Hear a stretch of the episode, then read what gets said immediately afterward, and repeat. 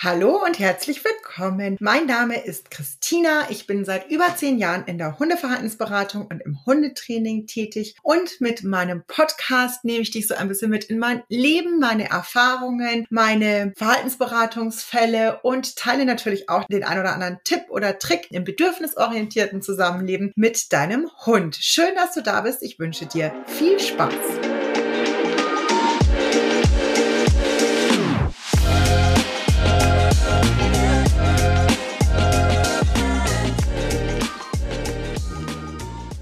Kommen wir zu einem ernsten Thema, einem ernsteren Thema, je nachdem, wie man es einsortiert. Ich möchte euch nur so ein bisschen, schau mal, in Anführungszeichen vorwarnen. Vielleicht hat der ein oder andere damit nämlich auch ein Thema. Also wir sprechen heute über das Thema, ob es okay ist, einen Hund auch wieder abzugeben oder mit dem Gedanken zu spielen. Und das könnte Emotionen auslösen bei dem einen oder anderen. Also überlegt euch einfach, zu welchem Zeitpunkt ihr die Folge hören möchtet. Das wollte ich nur unbedingt vorab einmal mitgeben.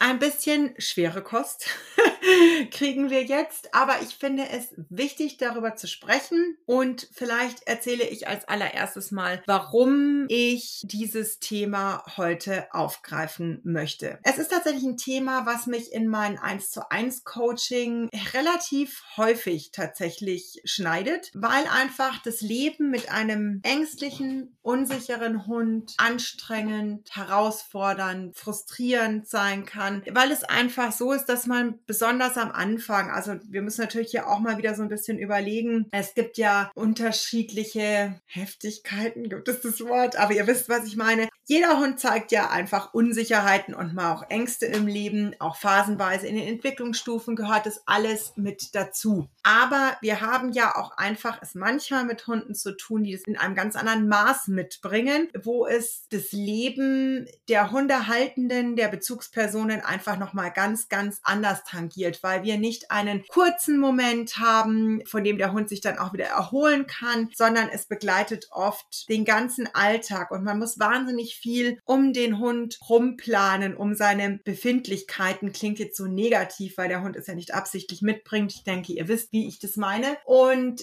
ich habe das immer wieder, dass natürlich meine Coaches A selber sich immer mal wieder die Frage stellen, ob der Hund bei ihnen überhaupt richtig ist in ihrem Umfeld, ob sie die richtigen Personen für ihn sind, ob sie sich selber das wirklich zutrauen durchzuziehen. Und das ist heftig. Und ich hatte vor ein paar Wochen auch mal wieder eine Anfrage. Und ich finde es ja gut, wenn die Leute einfach klar formulieren. Und da hat mir jemand geschrieben und hat gesagt, boah, Christina, ich habe wirklich einen ganz, ganz wunderbaren wunderbaren Hund, aber die kann überhaupt nicht alleine bleiben und wenn die nicht lernen kann, alleine zu bleiben, dann kann ich sie nicht behalten. Ich bin bereit zu investieren, alles zu tun, was du mir sagst und umzusetzen. Ich will das vermeiden. Aber im Worst Case, wenn das nicht klappt, kann ich den Hund nicht behalten. Und es war so emotional geschrieben. Es hat mich also wahnsinnig angerührt, weil man einfach auch diese Verzweiflung da mitgehört hat. Und das ist ja auch einfach so. Wir alle stellen extrem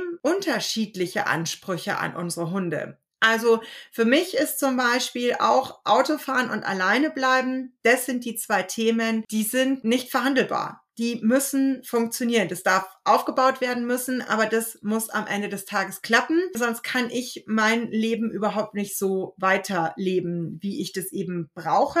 Alles andere ist tatsächlich ähm, mit irgendwelchen Begegnungsthemen, was ich ja mit der Mali auch noch und nöcher durch hatte in Hundebegegnungen. Das kann ich managen, das strengt mich an, aber das ist jetzt nur was, was mich nervlich an den Rand bringt, aber eigentlich nicht existenziell quasi quasi in dem Sinne ist. Obwohl ich auch, wenn wir bei dem Thema sind tatsächlich, gab es auch mit der Mali definitiv Momente, wo ich mich gefragt habe, ob ich dem gewachsen bin. Ein paar, die den Podcast schon länger verfolgen, die kennen vielleicht auch Malis Geschichte. Ich umreiße sie jetzt hier nur einmal ganz kurz. Ich habe die Mali ja übernommen. Da äh, war die in ihrem alten Zuhause in einer Stresssituation schon einmal getreten worden, ist zurückgekommen zu ihrer in Anführungszeichen Züchterin, weil wir nicht von einer guten Zucht sprechen können in dem Falle. Und da ist sie von einem Besuchshund und ihrer Mutter hart angegangen worden und ist daraufhin alleine in ein Schlafzimmer gesperrt worden. Und die Mali hat spannenderweise überhaupt kein Thema mit Menschen oder Männern mitgenommen, obwohl sie dort getreten wurde. Das hat sich nicht weiter tatsächlich gesetzt. Da hatten wir überhaupt keine Baustelle. Hundebegegnungen schon. Das hat sich mit Sicherheit, da habe ich meinen Teil auch noch zusätzlich dazu beigetragen, weil ich es nicht besser wusste, weil meine damalige Chefin ja dann immer gesagt hat, ich muss die jetzt überall hin mitnehmen, das muss die jetzt lernen. Wenn die das jetzt nicht lernt, dann lernt die es niemals mehr. Und Terrier neigen eh dazu, total aggressiv zu werden. Und also eine Schublade nach der anderen aufgerissen und ich habe das alles geglaubt und habe also diesen Hund einfach völlig überfordert und in klassische Welpenspielstunden geschleppt und so weiter. Und dann ist es natürlich irgendwann völlig eskaliert. Aber es ist bei der Mali tatsächlich auch auf eine Art eskaliert, die wahnsinnig anstrengend war. Also das ging einfach dann irgendwann so weit, dass die Mali schon nur wenn die irgendein Klimpern von einem Schlüssel, was ähnlich einer Hundemarke klang, ist die schon völlig aus der Hose gehüpft und solche Sachen. Also echter Spießrutenlauf bei den Spaziergängen, besonders hier im Viertel, weil wir halt auch einfach in einem Münchner Wohnviertel, jetzt waren es damals, als wir diese Thematik hatten, noch nicht ganz so viele Hunde wie heute, aber für den Stresspegel mehr als ausreichend, die da waren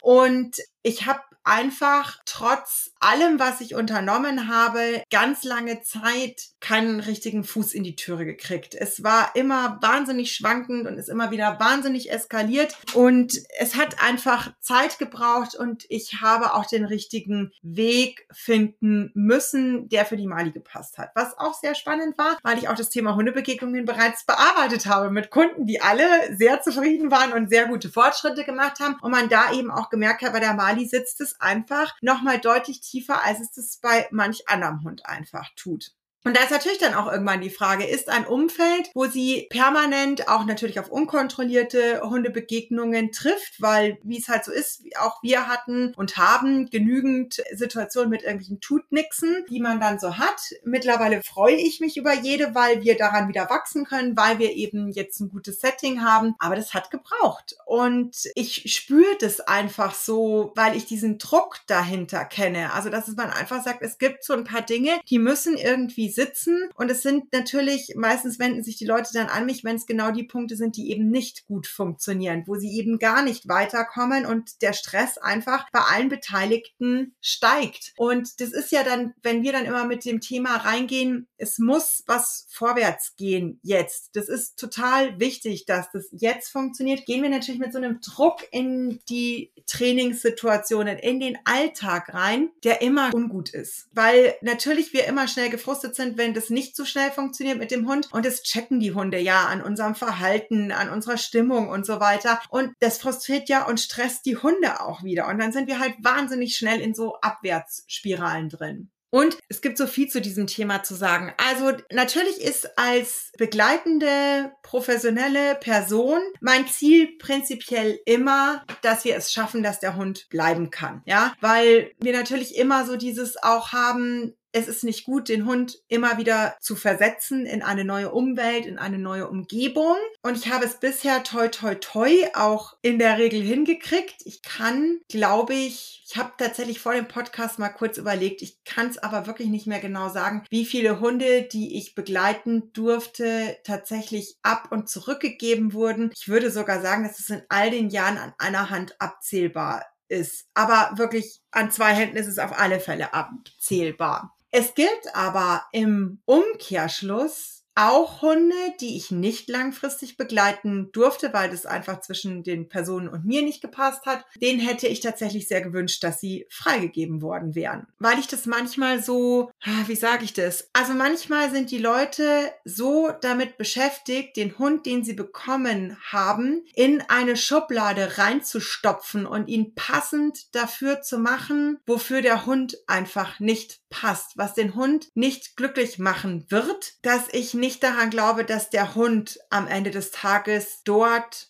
ein wirklich schönes Leben hat. Und es ist grausam, es auszusprechen und es ist brutal, aber ich finde, man darf das auch mal ein bisschen sacken lassen und darüber nachdenken, weil wir es auch nicht immer in der Hand haben. Ja, also natürlich, die einen haben sich vielleicht auch akribisch darauf vorbereitet, wo wohne ich, wie lebe ich, welcher Hund passt zu mir. Und manchmal ist es halt einfach so, dass man sich vielleicht auf irgendeiner Website in einen Hund aus dem Tierschutz verliebt, über den man gar nichts weiß, wo halt irgendeine meist ausgedachte Charakteristik da geschrieben wird und auch der Hund natürlich in einer neuen Umgebung ganz anders agiert und dann ist er auf einmal da und alles ist völlig anders, als man sich das ausgemalt hat. Und trotzdem gibt es ja ganz viele Leute, die eben umkrempeln und die es schaffen, diese Hunde schön zu integrieren. Es gibt auf der anderen Seite auch Hunde aus dem Tierschutz, die sich unglaublich gut anpassen können und unglaublich schnell auch. Also es ist ja immer, wenn, ich sag's anders, ich dürfte nie in einem Tierschutzverein tätig werden. Ähm, ich wäre wirklich die schlechteste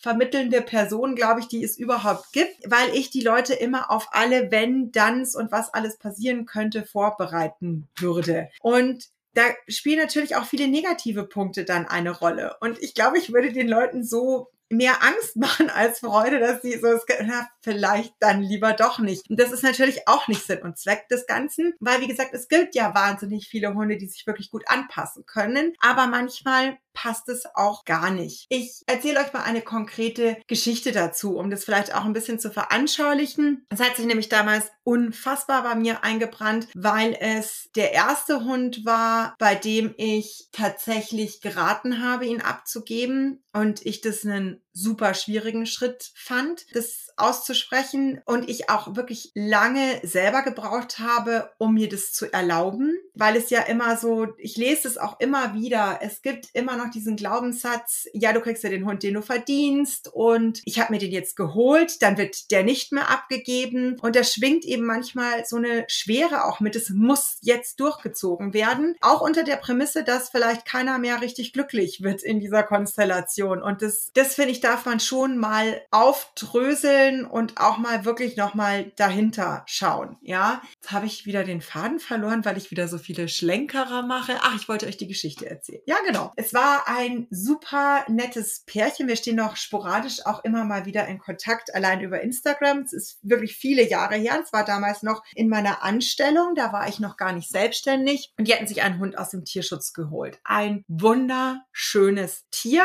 Eindeutig, ich will nicht, also ich wollte jetzt eigentlich sagen, leider mit Herdenschutzhundanteil, mit einem großen Anteil davon. Aber leider passt gar nicht, weil ich diese Hunde wahnsinnig großartig finde. Und zwar, wie gesagt, auch ein großartiger Hund. Es gibt an diesem Hund nichts auszusetzen. Leider nur in dem Sinne, weil er einfach nicht passend war für das Leben, was sie führen wollten. Was einfach ihr Ding war. Die sind viel unterwegs, sie treffen viele Freunde, die reisen gerne, der Hund sollte integriert werden, die kriegen viel Besuch und sowas. Und am Anfang hatte er nur ein Thema mit fremden Menschen, also der bisschen halt der Klassiker, dass sie da einfach die Herdenschutzhunde misstrauischer rangehen, es nicht so gerne haben, wenn dann ins eigene Zuhause fremde Leute kommen und sowas. Und es kam aber dann im Laufe der Pubertät auch tatsächlich so ein bisschen auch ein Thema mit anderen Hunden. Also man hat einfach gemerkt, dass dieses ganze städtische Umfeld mit so wahnsinnig vielen ständigen neuen Begegnungen einfach einfach extrem anstrengend und anspruchsvoll für den Hund sind. Und es war wirklich so schlimm, weil die haben sich geliebt. Also sie haben diesen Hund geliebt und der Hund hat sie auch geliebt, aber nicht die Umstände. Und sie haben sich wahnsinnig schweren Herzens dann dafür entschieden, weil sie auch gesagt haben, sie können nicht das ganze Leben nur um diesen Hund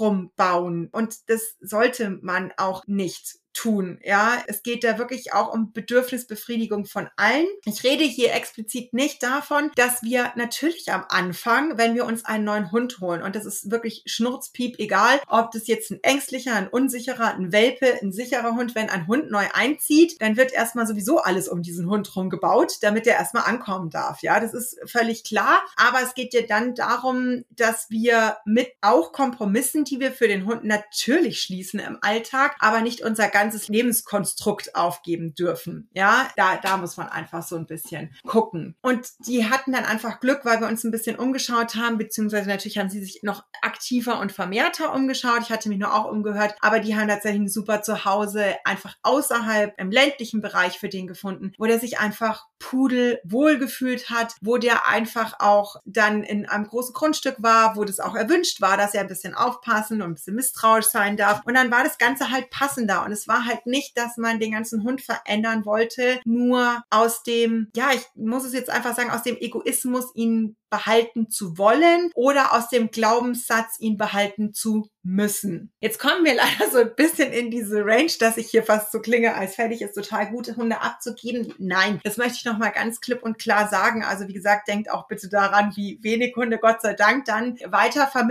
wurden, wenn ich damit dran beteiligt war, weil das natürlich nicht das Ziel ist. Was alle oder eben die meisten meiner Kundinnen geeint hat, und das liebe ich einfach sehr, ist, dass sie es in Betracht gezogen haben. Ich äh, sage das auch immer, dass ich das völlig in Ordnung finde, dass wir darüber sprechen, dass es einen Raum dafür geben muss, weil man auch wirklich schauen muss, was man selber leisten kann. Weil, wie gesagt, ich weiß auch, wie anstrengend dieses Leben sein kann in den Phasen, wo es so richtig knarzt und knackst. Und wenn da gerade aktuell noch nicht so richtig was vorwärts geht und der Frust da reinkickt, da bist du nervlich echt am Ende. Und das kann nicht jeder Mensch zu jeder Lebenslage leisten. Und das ist okay. Und bei uns ist es jetzt so, wir sind ein Zwei-Personen-Haushalt. Also wir können uns zu zweit ja sowieso dann noch relativ gut anpassen. Ein Hund wie die Mali, wenn ich jetzt noch zum Beispiel drei Kinder gehabt hätte, pff, no chance. Wirklich. Also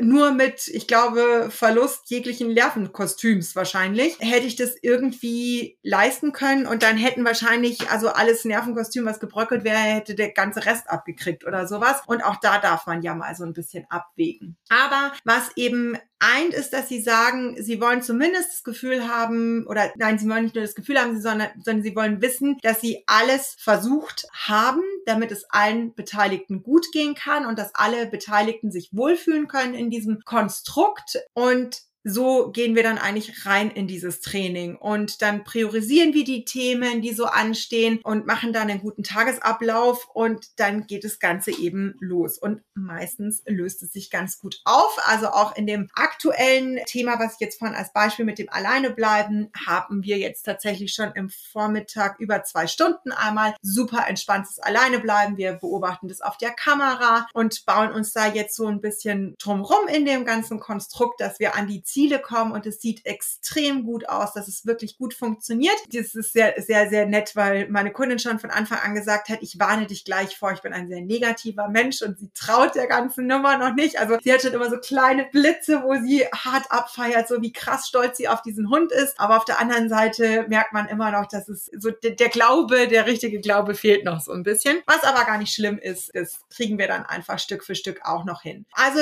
ich möchte euch da wirklich einfach einfach, ja, was möchte ich am Ende des Tages jetzt? Also ich glaube, ich möchte einfach mal so ein bisschen dieses, man darf nicht darüber nachdenken und vor allem auch zwischen, ich möchte einmal mal formulieren, dass ich mir nicht sicher bin, ob ich das leisten kann, dass auch das Raum kriegen darf, ohne dass gleich die Abgabe im Raum steht, sondern dass es einfach so wichtig ist, dass man diese Anstrengung mal irgendwo loswerden darf. Weil so häufig heißt es ja dann immer nur, ja, es ist doch nur ein Hund, du machst ja immer nur so ein Geschieß da drum und du stellst dich ja ja immer nur so an und nimm den doch einfach mit und tu doch dieses oder jenes. Und die meisten Leute sind dann eher damit unterwegs, zu belehren, ungefragte Tipps zu geben, eher damit noch, möchten sie bestimmt nicht, aber damit natürlich eher eigentlich noch Druck aufzubauen, als Druck rauszunehmen. Und da bleibt es wieder, schau, dass du dir ein ein gutes Netzwerk schaffst, dass du Menschen findest, mit denen du darüber sprechen kannst, wertfrei sprechen kannst. Hol dir natürlich auch da, wo es nötig ist, nochmal gute Unterstützung, damit auch das Zusammenleben vielleicht leichter sein darf. Oder auch wirklich zu sagen, ich hätte gerne mal jemanden, der mit mir darüber schaut, ob dieser Hund überhaupt in dieses Konstrukt reinpasst. Auch das kann man sich ja jemand Professionellen an die Seite holen, dem man da vertraut, der da so ein bisschen mit drüber guckt. Genau, das würde ich euch glaube ich, mitgeben. Und da möchte ich gleich auch noch mal kurz anteasern, denn es wird ein neues Programm geben. Heute ist der 18., wenn es rauskommt. Der 22. ist schon Anmeldeschluss. Ich habe ein Programm ausgearbeitet, wo es um das Zusammenleben mit ängstlichen und unsicheren Hunden geht, weil es einfach mal ein Herzensthema ist und wir sliden wirklich so durch alles, die ganzen Basics. Es ist wichtig, dass du ein gutes Wissen über Angst kriegst, um einfach mal Situationen gut einordnen zu können, um da ein bisschen auch sachlich zu bleiben. Wir besprechen auch ganz klare Strategien. Wie schaffe ich, dass mein Hund mit mir routinierter Gassi geht, wenn du einen Hund hast, der eben zum Beispiel gar nicht Gassi gehen will? Wie kann ich den an neue Orte gewöhnen? Begegnungssituationen sprechen wir durch. Also es wird natürlich ganz, ganz viel Anleitung rund um das Thema Hund geben. Klare Trainingsschritte, wöchentlich wöchentliche Calls und so weiter. Videoanalysen. Deswegen, es wird ein kleines Programm, ist auf 15 Teilnehmerplätze begrenzt, weil ich eben auch mit Videoanalysen, ich will ein bisschen mehr in die Tiefe mit euch gehen. Ihr kriegt eure eigene Telegram-Gruppe, in der ihr euch eben austauschen könnt, wo ihr einen wertschätzenden Raum bekommt für genau solche, wenn man einfach mal sagt, heute ist einfach kein guter Tag. Heute bin ich gestresst und es nervt mich alles, dass ihr jemanden habt, der einfach euch ein bisschen auffängt und ein bisschen an die Hand nimmt nimmt und euch wieder raushilft und sowas. Das ist mir einfach ganz, ganz wichtig. Das Ganze startet dann am 10. Januar. Wie gesagt, der 22. ist Teilnahmeschluss und am 10. Januar geht's los und dauert dann acht Wochen. Ihr findet alle Informationen, alle weiteren Informationen auch auf der Website. Ich werde es euch natürlich verlinken und ich kann es nur jeden ans Herz legen. Ich habe wahnsinnige Lust auf dieses Programm. Ich habe wahnsinnige Lust, da auch mal wieder eine Gruppe zu haben. Ich hatte jetzt ja die ganze Zeit wahnsinnig viel eins zu eins, aber da habe ich Lust zu euch gemeinsam wachsen, euch gegenseitig ein bisschen pushen, euch gegenseitig ein bisschen auffangen. Und es wird auch tatsächlich in diesem Programm ein Kapitel geben, wo es sich nur um den Menschen drehen wird. Nur um dich. Alle anderen sind den Hunden vorbehalten, aber da wird es wirklich so ein bisschen darum gehen, euch ein bisschen aufzubauen und den Rücken zu stärken. Ich bin gespannt. Ich freue mich über jeden, der dabei ist. Ich hoffe, dass die Podcast-Folge nicht zu schwere Kost war, dass sie euch gefallen hat und bedanke mich sehr fürs Zuhören.